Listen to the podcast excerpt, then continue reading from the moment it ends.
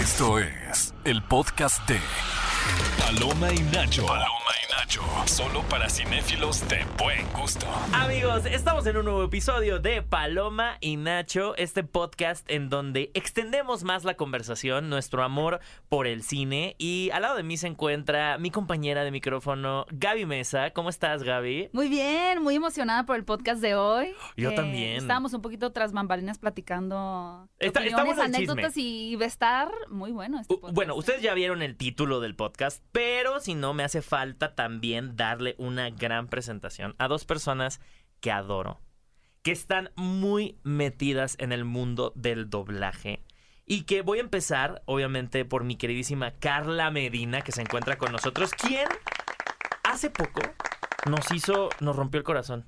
Carla, me rompiste el corazón. ¿Por qué? Porque Gamora nos rompió Ah, el corazón sí. en Guardianes de la Galaxia. Yo y ah, no solamente has interpretado a Gamora, también has hecho a Trixie de Toy Story 3. Tienes también a Melina Vostokov de, de Black Widow. También tenemos a um, Scuttle en la más reciente adaptación live action que estrena mañana de La Sirenita. Así que Bienvenida, bienvenida, Carla. Carla. ¡Eh! ¡Gracias! Y felicidades por la conducción. Ay, muchas gracias. La roja. sí, sí, sí. Muchas gracias. Ahorita nos cuentas todo ese chisme, pero antes Yes. también quiero presentar a nuestro siguiente invitado, que también una persona que adoro, mi queridísimo Jerry Velázquez, que este, eh, a, a mí me encanta porque, porque cuando supe que ibas a ser la voz hablada y cantada de Aladino en el live action de Aladdin, me... Así, me, me, me llegó al corazón y me hiciste llorar con tu interpretación de un mundo ideal. Y no solamente es eso, sino todo tu trabajo de doblaje. Y está con nosotros Jerry Velázquez. ¡Eh! Muchas gracias. Oigan. Ay, aparte, we go way back. O sea, tú y yo te conozco desde que tú eras un morrito. Tú también, éramos dos niños. No, sí, ¿Cómo pero- se conocieron Ay. ustedes? En Argentina, Ujú. eh, alguna vez que fui al Zapping Zone y pues conocí a una Fuiste de ídola. invitado. ganaste? ¿Qué? De fan. Él ya era está- un artista, él era una estrella. Porque ya. hay dos tipos de personas. los que no ganaron Sapping Zone Sí, y los solo. que ganaron Sapping El Zone. mundo en se este divide mundo. El en mundo se dos. divide en dos. Jerry siempre gana. No, eh, justo High School Musical no gané ni me quedé en esa maldita película. Pero ¿sabes qué? Se ganó después y no pasa nada. No, se triunfó muchísimo. Se Jerry. triunfó se luego en triunfó Disney. muchísimo. Yo me acuerdo de verte en el escenario este, aquí en la Ciudad de México, porque vine a verlos y yo dije, qué niño tan talentoso. Y luego en la, en la premier de esa película, no sé si tú te acuerdas que yo te dije, es que vale queso esa peli. O sea, Sí. tú vas a hacer demasiadas cosas maravillosas con Disney. Y mírate. Sucedió, Ajá. sí Mírate. sucedió, a pesar de los apesares. Oigan, yo creo que eh, si hay dos personas, eh, ustedes son las mejores dos personas que nos pueden contar acerca de la evolución de Disney eh, y por tantos años que llevan conociéndolo y por lo menos en, en el ámbito de México, ¿no? O sea, eh, creo que sus carreras comenzaron también en, eh, dentro de la fábrica de, de los sueños de- del ratón eh, Mickey Mouse y, y justo ustedes crecieron con las películas de Disney. Entonces, ¿cómo ha sido ese, ese momento en el que se incorporan y, y saber que siguen de la mano de Disney trabajando? Ahora, o sea, además de, de- haber crecido desde niños con las historias, ahora estar ustedes trayendo estas historias a las personas. Ay, gracias. Pues mira, yo nunca he dejado de ser fan. Nunca dejé de ser fan y, y siempre te dicen que cuando, cuando trabajas o conoce a tus ídolos y se te van a caer, eh, no me pasó cuando menos con Mickey Mouse y con todo lo que tiene que ver con el maravilloso mundo, con estas historias extraordinarias, con, con todo lo que representa Walt Disney, eso nunca se me cayó.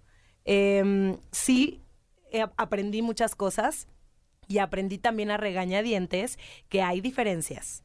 Una cosa es Disney Latinoamérica y otra cosa es Disney Estados Unidos cuando tú eres talento, ¿no? O honor talent o un talento eh, eh, de doblaje también. Hay, hay como diferentes maneras de operar porque las oficinas trabajan de diferente forma. Sin embargo, la magia, este, eh, todo el proceso, a mí me sigue ilusionando. O sea, esté en un proyecto de Disney o no esté en un proyecto de Disney, yo me conecto. O sea, yo veo a Mickey Mouse y lloro, o eh, piso eh, Disney World o Disneyland y lloro.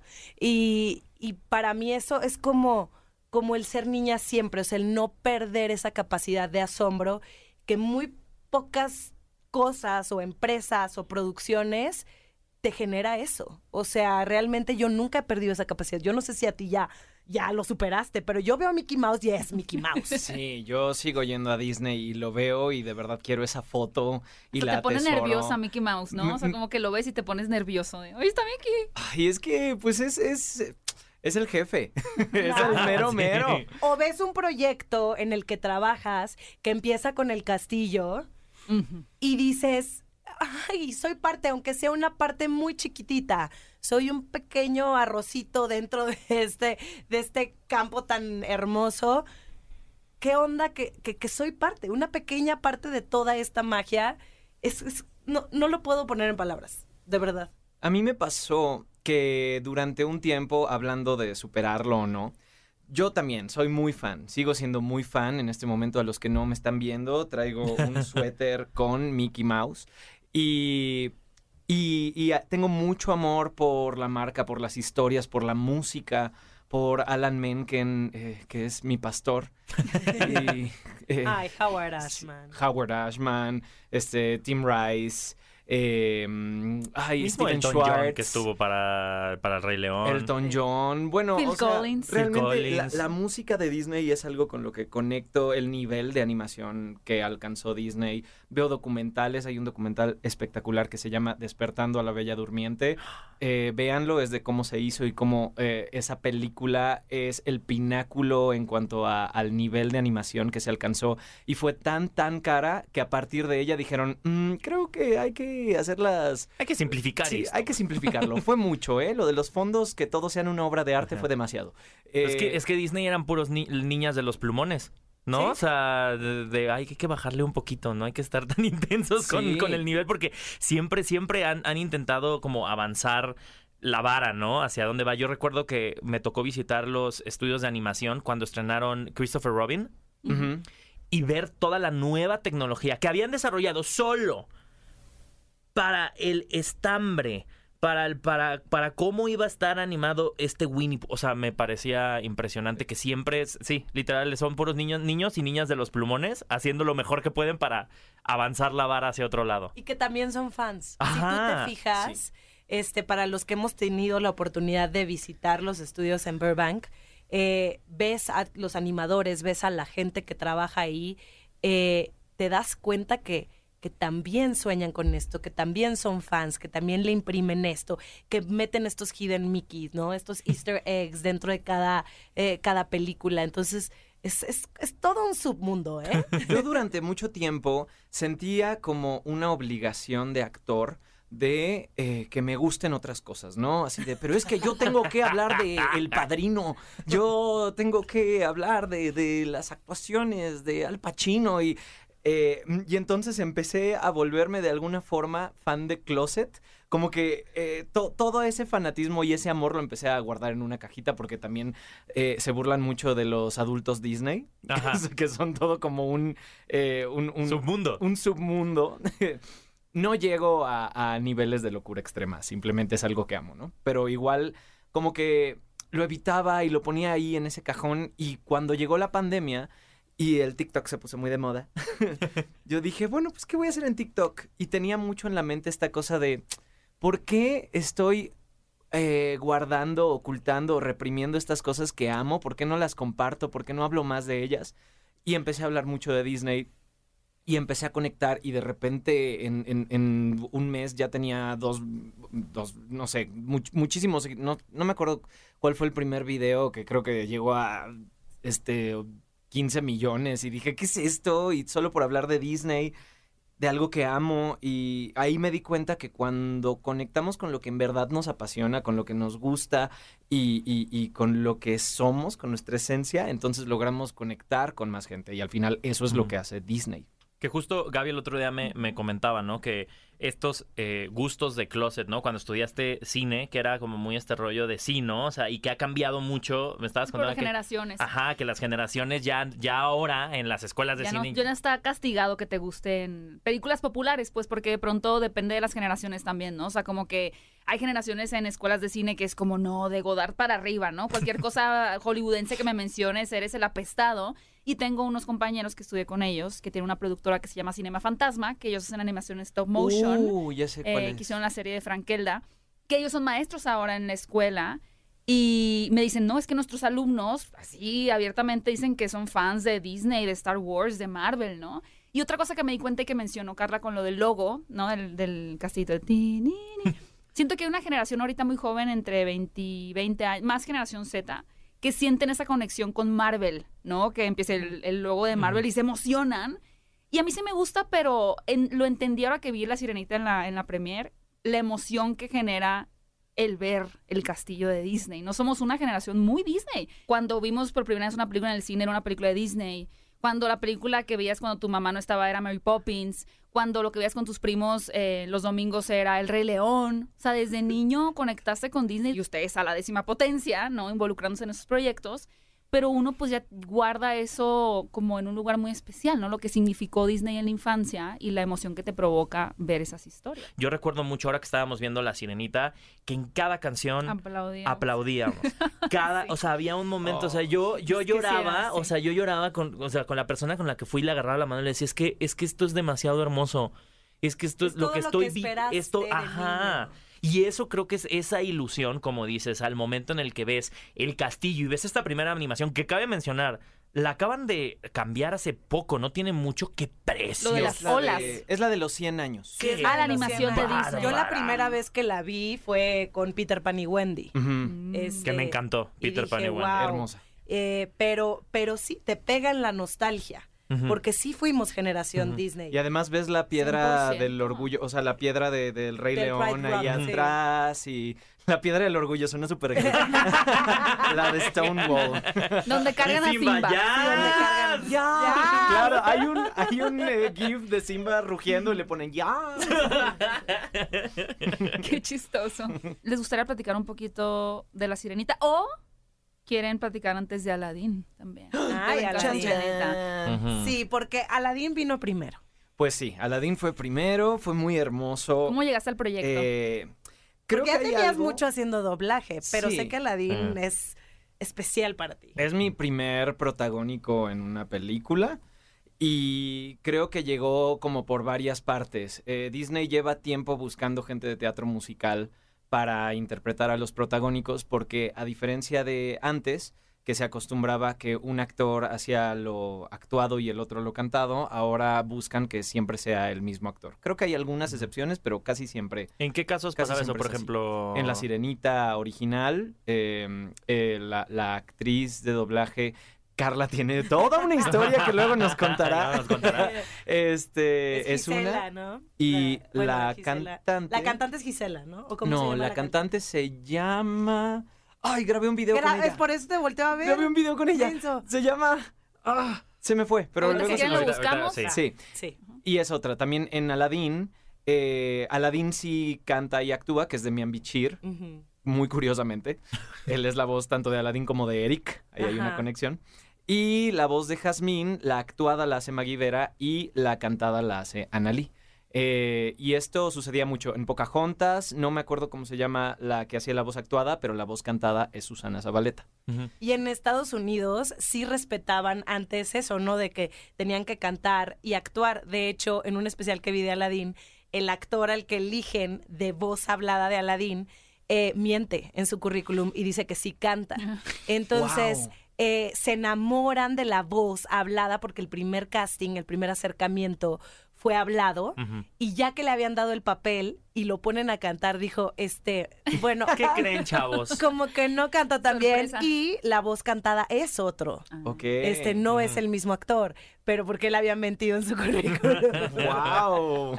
Listillo. Sí, no le salió al final. O sea, le salió la voz. Le ¿Qué, salió. qué digo? Ha pasado también con eh, películas de Disney que son de las primeras, primeritas, no sé, una bella, una bella durmiente, bueno, más Blancanieves, una tal vez. Cenicienta, ¿no? Que eventualmente cuando siguieron saliendo películas en los 90 que eran directo a VHS, se hicieron redoblajes o incluso creo que esta Natalia, Natalia Sosa hizo a Natalia Sosa Cenicienta. hizo a Cenicienta. o sea, es- Originalmente era Evangelina Elizondo Ujú. y ella sí cantaba y, y actuaba. Eh, pero bueno, por lo mismo, Disney ha estado buscando gente de teatro musical. Isela Sotelo era el nombre de... Isela. Sí. Isela. Isela. Sí, exacto. Eh, entonces está Carmen Saraí como Elsa, que, ella hizo y no me puedo levantar, entre muchas otras cosas. Está Jair Campos, que es la bestia, que él también ha estado en muchísimos musicales, Lo- Los Locos Adams, Anita la Huerfanita, Shubidu Bichalala. Eh, y ¿quién más? Estuvo Jorge Lau eh, eh, como Bert. No, no era Bert el personaje. Bueno, el tipo Bert de Mary Poppins. Mm. Y entonces para Aladdin buscan lo mismo, ¿no? Alguien que cante y actúe. Ya hay muchos actores de doblaje que son grandes cantantes también. Antes como que era o uno u otro y esta disciplina como que ya, ya la han tomado porque saben que hay muchos proyectos grandes. Entonces yo tenía miedo porque iba contra quien ahora es la voz de Eric, que es maravilloso, se llama Nando Fortanel. Mm. Y este otro chico que se llama Pascual Mesa, que es buenísimo. Antes de todo esto, ves historias largas. Por eso sí puedes contar tu historia larga por eso después. estamos en podcast. es podcast. la- podcast, La radio se corta, hombre. Eh, yo sabía que querían a un famoso para el personaje porque la directora me lo había dicho. Yo le dije, te lo suplico, por favor, hazme el casting de Aladdin. Solo el casting. Solo eso. No, se lo van a dar a alguien famoso. Y ya, se me rompió el corazón. Pasaron tres meses y me dijo, no, el famoso es para el Rey León. Carlos Rivera, claramente, Ujú. ¿no? Y eh, Aladín está libre. Por favor, audicióname. Sucede la audición y yo moría de nervios. Me acuerdo de estar cantando Un Mundo Ideal y que me temblaran las manos y cuando me avisaron que me quedé, o sea, fue... Tengo fotos de cuatro años disfrazado de Aladín. eh, te- tenía todos los juguetes. Me sé la película de principio a fin, todos los diálogos. Amo, amo Aladín. Entonces, pues sí, fue un, fue un sueño hecho. ¿Tu realidad. audición fue cantar la canción o también dar voz en una escena? Y hacer escenas. ¿Qué escena era? Yo, yo quiero decir nada más algo, porque yo sé que tú eres un gran cantante. Yo te conocí cantando. Y este, y me da risa que dicen como quieren famosos, y perdón, pero pues este hombre es famoso. O sea, este, no solamente en redes sociales, sino eh, actoralmente hablando. O sea, has hecho un, una barbaridad de proyectos. Entonces, que eso es lo que yo digo, ¿cómo no lo van a considerar Star Talent a mi Jerry? Ok, punto número uno. Y punto número dos, yo lo conocí cantando. eh, pero hasta ahora que yo tuve el acercamiento al doblaje, que tengo más de 15 años haciendo doblaje, es la primera vez que me acerqué al doblaje cantado. Mm. Esa es otra cosa, ¿eh? Sí. Porque no nada más Qué es barbaridad. llega y hace el casting cantando un mundo ideal. Es llega y trata de machar lo que ya hizo Mina Masud en inglés, este, eh, respirar en el momento que él tiene que respirar, callarse en el momento que se tiene que callar, vibrar cuando él está vibrando, este, hacerlo lo más similar posible. Y para mí eso fue, o sea, mis respetos. Muchas gracias. Mis respetos. No, y a mí la directora me decía, eh, a ver, otra vez cachorro. Y yo le, yo te quiero enseñar. Mm, mucho, mucho vibrato, menos. Wow. Yo te quiero enseñar. Más vibrato. Yo te quiero Wow, enseñar. no, no. Ah, estuvo muy lento. Yo te era como. ¡ah! Sí, o más bajito, o más alto, o más sonreído, o más, o sea, no es Jerry haciendo Cantando de la Jerry. canción y ya. Sí. Claro. Es él tratando de mimetizar un poco lo que ya hizo el actor en inglés. Y a veces te dan más No libertad. estás en el escenario haciendo tu interpretación de que Claro, Exacto. porque a mí me ha tocado cantar temas de película. Ah, padrísimo, pues te da la canción y la cantas y ya, y Sí, te sí, sale sí. al final en los créditos. Pero macha con lo que hicieron en inglés. Y Ay, depende sí. porque hay gente a la que le dan más libertad. De hecho, yo escucho el doblaje en es- de, de España de Aladdin y digo, ah, él hizo lo que quiso. O, o sea, el señor... Bueno, el doblaje español hace lo que quiere Hace lo que quiere. siempre. Nah, yo creo que ya, ya, ya están como... eh, Ya saben que se volvieron un meme. Sí, sí, o sea, sí. ya cuando la conciencia llega, ah, espera, ¿somos el chiste? ¿No se están riendo con nosotros? ¿Se están riendo de nosotros? Pero creo que pasó lo mismo con el doblaje latinoamericano, ¿eh? Creo que hay una conciencia de, de no quiero sonar de esta forma, no quiero que se escuche cantado, no quiero que se escuche a alguien que no existe, quiero que suene como una persona real. Y ahí Sí. está el reto, porque no es tu Sí. interpretación en el ritmo que tú lo dirías, es con la boca, con, con los labios de lo que está diciendo el otro, respirando donde dijo el otro, con una traducción que, discúlpenme, traductores, por lo general está muy mal. Ajá. Disney no, Disney tiene un gran filtro para eso, Sí. pero por lo general cuando uno hace doblaje, la traducción, la, la, pues la hace una persona que traduce tantas, tantas cosas en una misma semana Sí. que pues ya es de, ay, güey, Sí. venga. Y que además Next. fonéticamente se hacen ciertos arreglos en el inglés. O sea, me queda muy claro ahorita con Part of Your World, con Hailey, que tiene cierta, o sea, ciertas pronunciaciones o ciertos acomodos de palabras que yo decía, ¿cómo lo va a resolver? Sobre todo esta que fue lo que pasó en la en el doblaje, por eso fue muy criticado el doblaje de La Bella y la Bestia. Mm. Eh, si tú tú creciste con una letra, ¿no? Este que decía yo quiero más que vida provincial y a la hora de traerlo a live action la boca no se mueve como tiene que moverse, pues entonces la traducción Disney dijo, ay bueno, pues vamos a ponerle cambiemos mi aburrida vida ya, ¿no? Y la gente se quejó muchísimo porque dijo, yo no crecí con estas canciones y Disney aprendió. Y dijo, ya no me va a volver a pasar. Entonces voy a ver cómo voy a hacer que los actores machen eh, con otra palabra Sí. que no tiene que machar cuando el actor está moviendo la boca. O sea, en realidad está muy cañón y yo lo vi porque a mí me tocó ver a la actriz este doblando Pobres Almas en Desgracia. Wow, Este, qué difícil. Que fue muy difícil porque no, no quisimos respetar, bueno, Disney quiso respetar las letras con las que nosotros crecimos. Y esa canción no es solo distinta en la letra, sino en la melodía. En inglés hace Poor unfortunate souls, tiquitu. Y aquí hace Pobres almas en desgracia. Es totalmente Sí, distinta. Y Sí. de verdad no, no sé cómo lo hizo. ¿Ustedes pero la vieron en español y en inglés ya? Yo solo la vi en inglés. Yo la vi en español. ¿Tú, Carla? Yo vi eh, grandes partes en español este y completita en inglés. Es que no sé por qué siento que. Úrsula particularmente siempre me gustó más en español. Y siento Ay, que la fuerza de Úrsula... Quién hace la voz. Laura Sí. Torres. Y, y No, no, sé por qué siento que la La canción va a ser mejor Ah. también en español que la de Melissa McCarthy. Lo que pasa es que el doblaje, bueno, debo decir que en inglés Melissa McCarthy. McCarthy. McCarthy. McCarthy, sí. Melissa McCarthy en las primeras escenas copia la voz de la actriz original americana de, De una manera impresionante, impresionante. Sobre todo en las primeras escenas. Luego como que se diluye eso, pero, pero es, es a, a- a mí me dio hasta escalofríos.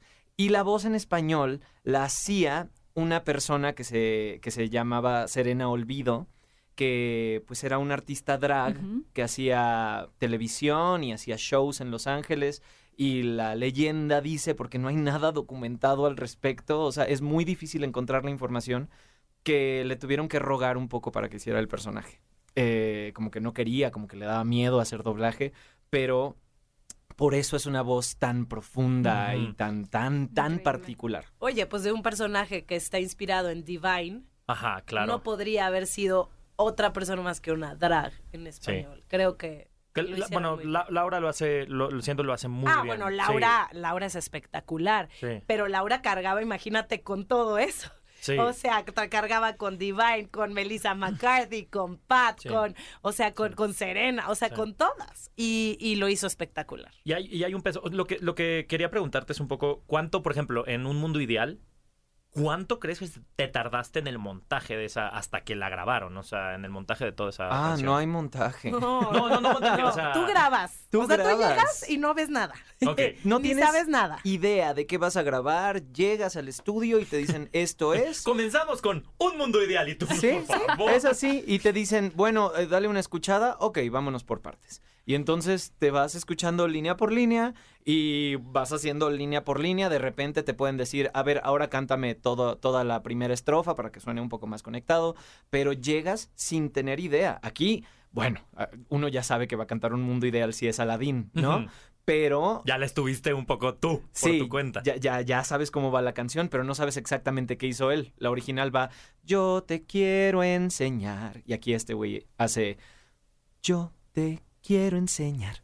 Y todo ese fraseo es de, ay, es otro, es distinto, eh, no es lo que tenía en la mente y te tienes que acoplar. Y ahora con las canciones originales, porque, bueno, eh, aquí vemos que Scroll tiene un, un rap que precisamente viene de la mano de to- toda la magia de Lin Manuel Miranda ahí puesta, ¿no? O sea, ¿cómo, ¿cómo sentiste esa adaptación que no es, o sea, sí es una canción, claramente, pero es otro estilo completamente distinto? Me pasó, me pasó con dos, o sea, eh, tuve la oportunidad de grabar eh, Bésala. Ah, porque también cantan eso. este, Ajá. Mm, sí. que también tiene un fraseo diferente.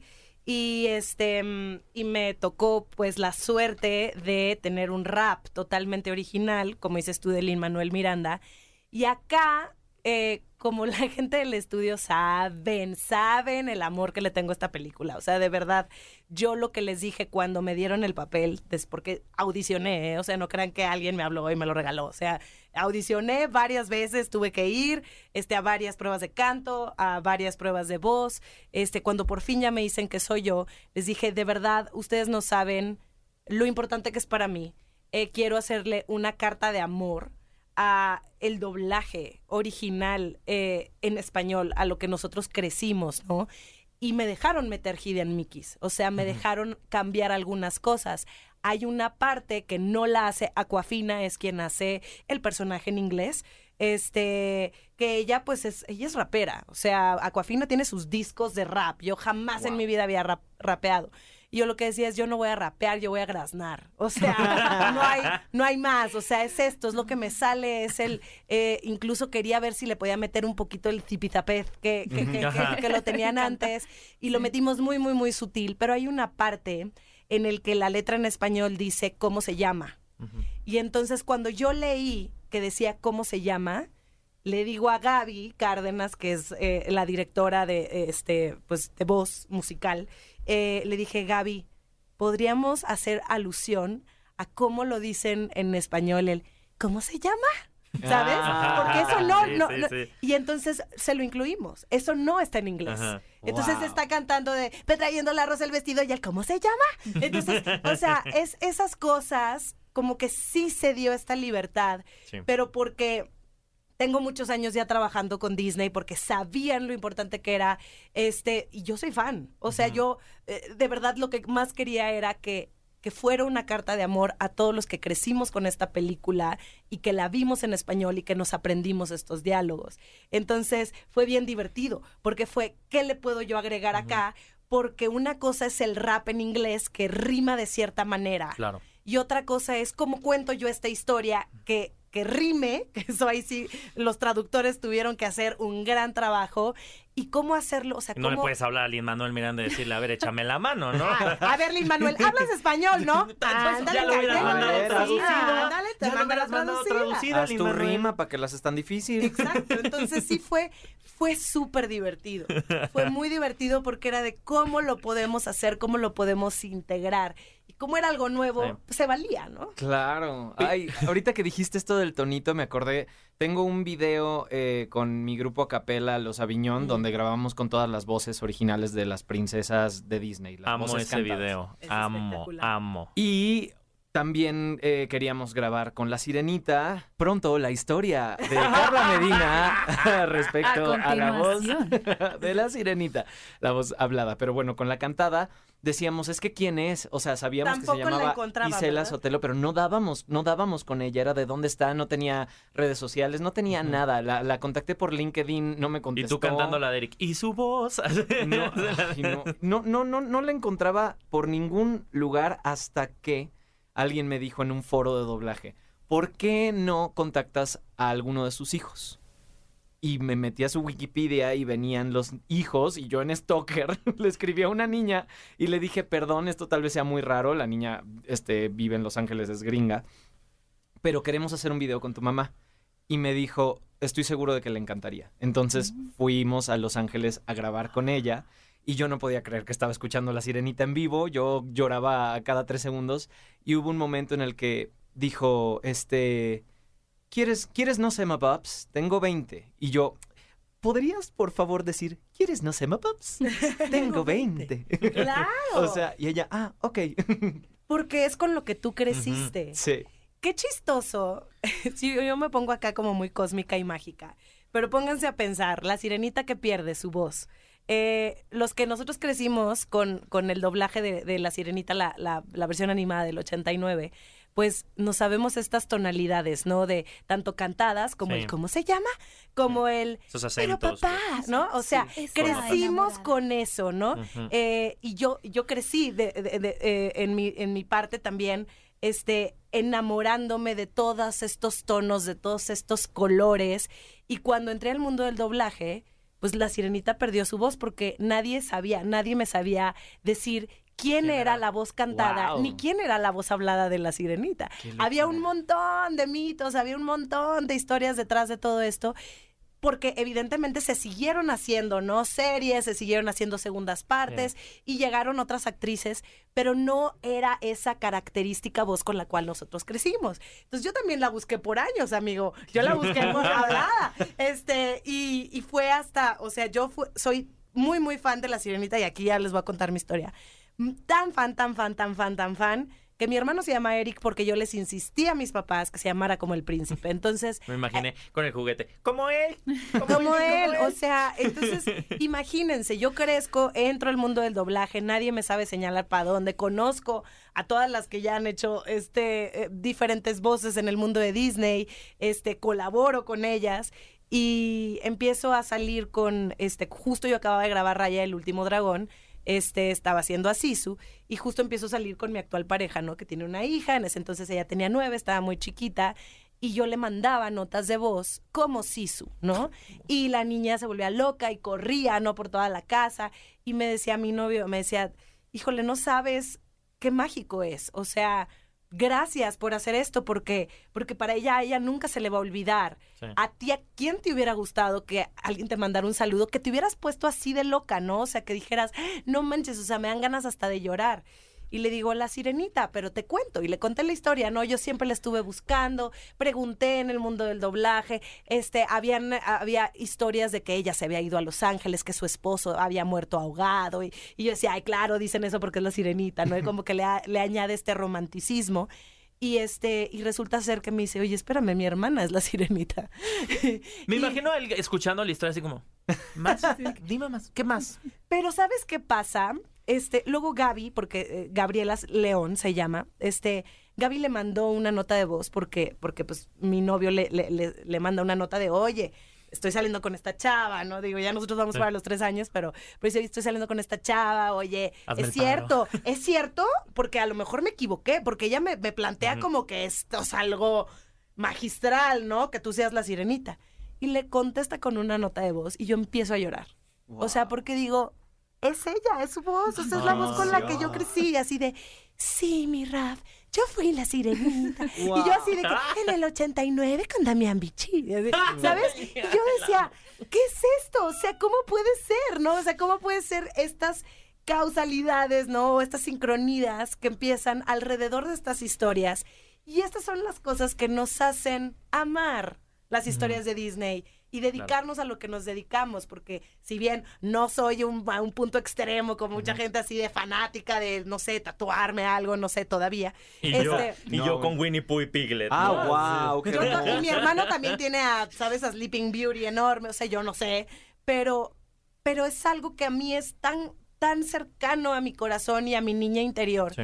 que te lo juro que cuando iba, iba en camino a la premier de La Sirenita, este, me, me manda una nota de voz mi hermano que vive en Miami y me dice, si te das cuenta lo que va a pasar, eh, vas a presentar tu personaje con Tritón, con la Sirenita, va a estar Halle Bailey, va a estar Javier Bardem, este, vas a decir que eres Scoro, o sea, ya hablaste con tu niña, ya le dijiste lo que estás a punto de hacer. Ya la abrazaste, ya la aplaudiste, claro. Porque para mí es, es que no creo que, que quepa, no cabe, no cabe en palabras este tipo de proyectos y esta capacidad de asombro que nos sigue sorprendiendo Ujú. en cada proyecto. O sea, de verdad va a sonar súper cliché y súper, ay, no cállate, pero te lo juro, o sea, es algo que, que no lo puedo creer, pero sí lo puedo Sí. creer, porque, porque, ¿cómo no iba a pasar? Es el full circle. Oh. ¿Cómo no iba a suceder si yo crecí con esto? O sea, Sí. lo estuve, o sea, yo hice mi ritual, chica, yo creo, o sea, desde niña, pero eh, yo creo que esa es la magia. Sí. Wow. Sí. Tú pusiste tu cachivache así y tu Y entonces veladora. te hicieron los ojitos así. Sí. No, eh, eh, a ver, es chistoso. A mí, ahorita que lo, estoy, que lo- estoy pensando, o sea, las cosas que también me han unido a ustedes, muchos de esos es nuestro amor a Disney, que siempre hemos platicado y siempre hemos soñado. Y la primera obra que, que, que hice con Jerry fue El Rey León. O sea, él era, ¿en él era? Simba y yo era Sasu. Sí, la hicimos en este escolar. Ajá. Porque no hay forma de que yo sea Simba en la vida real en Broadway, porque me faltan como 30 centímetros de altura. Pero y que- muchos músculos, chica. Pero la voz, era muy ¿qué tal, chico? tu Simba. También este pigmentación. Te, de- te defendías mucho con la voz. Lo hacía bonito, Lo lo hacía bonito. bonito. Parecía un gatito, más bien. Pero nos unía, o sea, y, y- y eso es lo que también siento que es, que es padre, es como estas historias están muy embebidas, están muy, tienen sus raíces muy adentro de cosas que no nada más van hacia ti, sino hacia las personas que conocen a- conoces a tu alrededor. Yo tengo otra historia relacionada con una voz de la sirenita. La voz actual de la sirenita en español, que se llama Yatzil Aguirre. eh, La de, no, la de la... La live action. La La, live action. live action. Aguirre, qué bárbara. No Ella- con su voz, qué- qué es. Qué, ba- qué Es bárbara. más, tú la descubriste, mi rey. Yo la recomendé. ¡Wow! Ella tomó un taller eh, de doblaje conmigo y yo la escuché y dije, es que Yatzil, estás lista. O sea, tienes que prepararte, tienes que tomar clases de actuación, no sueltes, eh, prepárate, porque además es muy chavita. ¿Cuántos años tiene? ¿19? Eh, es de 20? Como Jalisco 20, ¿no? y nació en el 2000. Tiene Ah. 22. 22, 20, 22, 20, 3. ajá. Bueno, 22 años. Depende de cuándo. 22 años tiene Yatzil. Ella vivía en Guadalajara, Ujú. Ahí andaba, este, nunca en la vida había hecho nada profesional.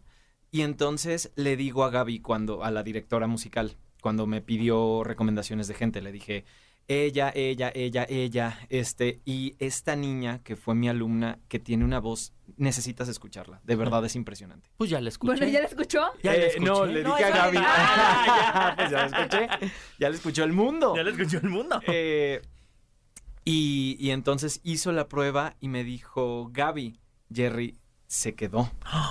Se quedó, pero nadie puede decir nada, nadie puede saber nada y ella no me lo dijo porque Berenice Esquivel se lo prohibió. Le dijo, no le puedes Ay, decir cosita. a nadie. Y ella preguntó, ¿ni siquiera a Jerry? Y dijo, no, a nadie.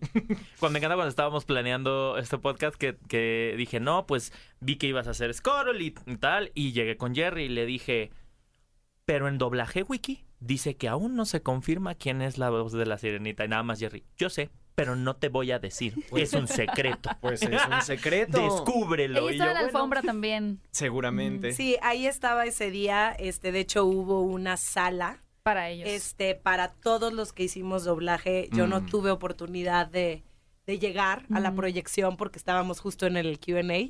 Este, Ah, yo estuve en esa sala. Sí, tú, tú estuviste en la sala 10. En la sala 1 estuvieron todos Ah, los que ok, participaron en el doblaje y proyectaron en español la película para todos ellos. Entonces, me hubiera encantado y yo yo sabía, porque aparte yo cuando yo quedé, yo empecé a preguntar quiénes eran todos los demás y pues obviamente me contaban porque sabían que yo era la más fan del planeta y este y me acuerdo de haberla, o sea, me dijeron Jerry nos la recomendó, este, porque ella subía TikToks, ¿no? Cantando y, y tomó un taller con él. Y este, y la estoqué en Instagram. O sea, lo primero que hice es, a ver, y vi que tiene, pues, en sus historias cantando. Y dije, claro que es ella. O sea, por supuesto que tiene esa voz y tiene esa frescura y tiene esa inocencia y tiene todo lo que tiene Halle Bailey lo tiene, lo tiene ella, ¿no? Y me acuerdo que dije, no la voy a seguir en Instagram porque va a ser muy evidente. Ah. Entonces, el día de la premier veo que me empieza a seguir, le empiezo a seguir y ya somos amigas de Instagram. Le digo, me hubiera encantado conocerte, o sea, abrazarte, no manches. Me dice, sí, a mí también, pero no, no tuvimos como esa interacción, no hemos podido coincidir. Que mucha gente pensaría que porque estamos en la misma película o hacemos voz en la misma película coincides. Con los que coincidí fue con Laura y con, con Eric, con Nando, ¿Lando? Nando, Fortanel. Este, que me acuerdo que lo escuché hablar y dije, ay, es como mantequilla su voz. Sí. Es como, o sea, así suena. Y es, es eso. O sea, y lo escuché cantar. O sea, y yo me metía, ¿no? O sea, cuando no me tocaba, yo iba y me metía y esto que a veces, "Ah, quiero ver, pero no quiero ver, pero que es, es sorpresa. Pero estaba como niña chiquita. Yo grabé solo unos coros para Bajo el Mar, fue lo único, porque no pude, eh, el día que se grababa todo, yo tenía Oh. llamado de otra cosa, y dije, es para la sirenita, ¿verdad? Porque solo te dicen, Jerry, unos coros en... eh, va- vamos a grabar unos coros en X Studio, que es donde se graban las películas de Disney, y yo, es para la sirenita, ¿verdad? Es que ya sabes. Sí. Y me dice, sí, no puedo, no puedo, no puedo ir aunque sea al día siguiente, no van a grabar algo más. No, es el único día. Bueno, y faltó un corito de otra cosa que se grabó dos semanas después y Gaby Cárdenas, la directora, me dijo, para que esté tu crédito. Quiero que esté, aparezca tu crédito en esta película porque sé lo que significa para ti. Yo Y dije, qué ok. Y es que cuando ya tenemos tantos años en el doblaje y siendo fans de Disney, ya te hueles el proyecto. A mí me pasó Claro. con dos, con Coco. Me acuerdo que yo estaba haciendo una TED Talk fuera del país y este me dijeron, oye, es para un este un casting para una pero va a ser en inglés. Este, yo ya sabía el estudio, dije, esto es Coco. O sea, Ajá. Esto es Coco, esto es Coco. Yo me fui, además me fui entrenzada, ¿sabes? O sea, con, con- playera de calaca, porque dije, que vean que soy mexicana, ¿sabes? Ajá. Este, y me pasó lo mismo para Raya y el último dragón. Dije, esto es Raya, sí. Yo, yo decía, quiero una princesa con voz aguardientosa como yo. Pero, en realidad, este, cuando llegué me dijeron, bueno, Carla, si quieres hacer el casting para Raya, lo puedes hacer, pero va a ser alguien famosa. Este, pero queremos verte para el personaje de Sisu. Pero ya los hueles, ya sabes. Aunque te hagan firmar el release, que cuando firmé el release, ni- o sea, de Coco, ni siquiera nos dijeran que era, que era de Coco, e- era para Lucasfilms. No decía Wow. que era de Walt Wow. Disney. Ajá, y fue eh, pues en la casa de el, el director de este estudio, que, eh, eh, o sea, no fue en el estudio tal cual, fue como en Y las todo muy- afueras, ajá. todo muy callado, pero todos los que estábamos haciendo doblaje estábamos ahí. Wow. y decíamos, sí. esto es Coco, a mí no me vienen a engañar. Y así fue, y así fue Coco. Eso pasa cuando uno es fan de Disney y además trabaja en esto porque uno sabe, uno va, va viendo y uno ya va, va, va, va midiendo hacia dónde van los proyectos y hablando de proyectos los quiero felicitar. De verdad han hecho un, un trabajo fenomenal. Eh, enhorabuena y mucho éxito con Scuttle. Sé que, eh, y lo que le quiero invitar a la gente es vayan a ver la película en, la- en las dos versiones. O sea, van a verla en español porque el trabajo que hicieron es, es asombroso y también en inglés para escuchar también, obviamente, a- el trabajo de los actores, que creo que vale mucho, mucho en esta, Mucho. en esta película también. Totalmente. Oigan, ¿cómo pueden seguirlos en sus redes sociales? Eh, estoy como Jerry Velázquez, arroba Jerry Velázquez en todos lados. Y yo como arroba Carla Medina, mi nombre se escribe con C de corazón. Este, mis Ah. papás quisieron ser muy originales. este, y ya, así estoy en todas las redes. Carla Medina. Jerry es con J de J. Excelente. Me gusta. Oigan, pues eh, ustedes pueden escucharnos. eh, vayan, obviamente, mañana, 25 de mayo, se estrena ya La Sirenita en todas las salas de Cinépolis. Vayan a verla. O sea, yo ya pasé porque la vi en una sala VIP. Dije, sí, qué cómodo, me puede recostar. Pero yo necesito ver esa película en la pantalla más grande que pueda. Y si puede ser IMAX, que mejor. No se olviden de escuchar nuestro programa de radio en vivo todos los eh, sábados en punto de las 10 a.m. en XFM 104.9 y todos los miércoles aquí en el podcast. Pónganos una calificación positiva y todo. Y Gaby nos va a cantar para despedirse. No, no, no. Mejor, mejor Carla, dijiste que podías rapear un poquito de. Ay, a ver, espérame, déjame acordarme. Este, es que nada más la grabé. En lo que se acuerda, ardillas por doquier. No, que también es un rap. ¿Cuál es el ardillas por doquier? Es de Phineas y Ferb. Es una canción que fue muy, muy, muy famosa. Y la gente me dice, ¿tú la cantas? Y es de, ¿sí? Ándale, dale. No, vas tú. no te vas a zafar tan fácil. ¿Qué crees? Ahorita me acuerdo, espérenme. Bueno, pero eh, primero quiero decirlo porque creo que no lo hemos comentado lo suficiente ya para cerrar. Está hermosa la película. Está en verdad, en verdad, muy, muy linda. Yo quise llorar muchas veces. Lloré seguramente varias. Y este, y, y creo que es la mezcla perfecta entre lo nuevo y lo nostálgico. Y, y, eh, es, es, es el mejor live action de Disney a mi gusto, hasta ahora. Sí. Lo Es- dice el mismo Aladdin. Lo dice el mismo Y- Aladdin. Lo dice Aladdin. Es correcto. Y soy Aladdin. Entonces, Que- ¿qué vamos a que yo creo que lo- lo- los tres eh, mejor logrados se me ha hecho La Sirenita, Peter Pan y Wendy, que me pareció fenomenal. Sí. Y Al- Aladdin también es, es, una, es una maravilla. Sí, Esas sí, secuencias de baile. Guy Ritchie lo hizo muy bien. Sí, lo hizo muy bien. Sí, sí. y bueno, y ahora este... ¿Lin Manuel? No, no, no, no, no. El director. eh, ah, Ah, Rob Marshall. Rob Marshall, que claro lo ubican, si ustedes a lo mejor no saben, por Chicago. Ah, de Chicago, perdón. de Chicago, Uh. es que si, si algo sabe hacer Rob Marshall son secuencias y esta película requería eso. Así que No, hablemos rápido nada más. O sea, tienen que ver Bésala, tienen que ver Mm. Bajo del Mar, Mm. tienen que ver parte del. Parte o sea, de estas, estas eh, musicales emblemáticos con los que vimos se tradujeron a la perfección. a live action. De verdad que es algo, es un agasajo. Me decía Javier Bardem que en la en la premier en Los Ángeles la gente se paraba como si estuvieran en el Ay, teatro a aplaudir de lo bien que están realizadas estas secuencias. Entonces, párense en el Yo no cine, sé cuándo fue la última vez que la gente aplaudió en una premiere en Ciudad de México. A mí ya no me había tocado como en, La esta. Sirenita. Ajá. Wow. O sea, yo cuando antes de que se Sí. acabara la primera canción, que creo que es parte de él, yo dije, por Sí. favor, que la gente aplauda. Creo que la De última soy la vez- única que quiere aplaudir aquí, pero no, todo el mundo aplaudió como Sí. al unísono. Sí. Y fue muy emocionante. Creo que la última vez fue una película de Marvel, que vi en una función Sí, así de Avengers prensa tipo Endgame. Endgame, un rollo pero así. aquí aplaudían en todas las canciones. Sí, sí, O sea, canción, aplauso. Como, sí, como un show en vivo, ¿no? Ya falta un Avengers musical.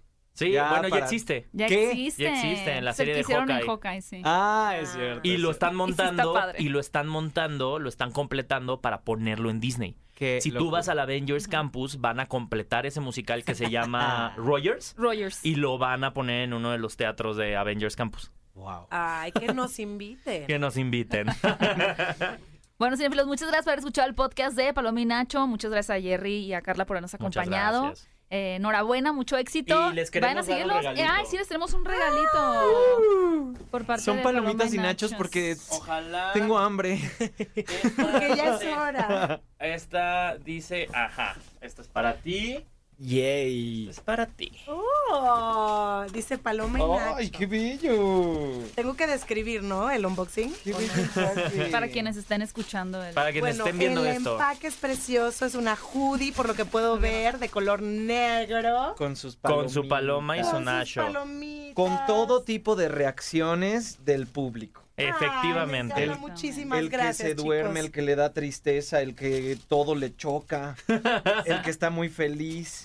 Eres bueno haciendo unboxings, ¿eh? Jerry, eres bueno haciendo unboxings. Sí, se nota, se nota que él es más joven. Nos vemos en un siguiente capítulo de Paloma y Nacho.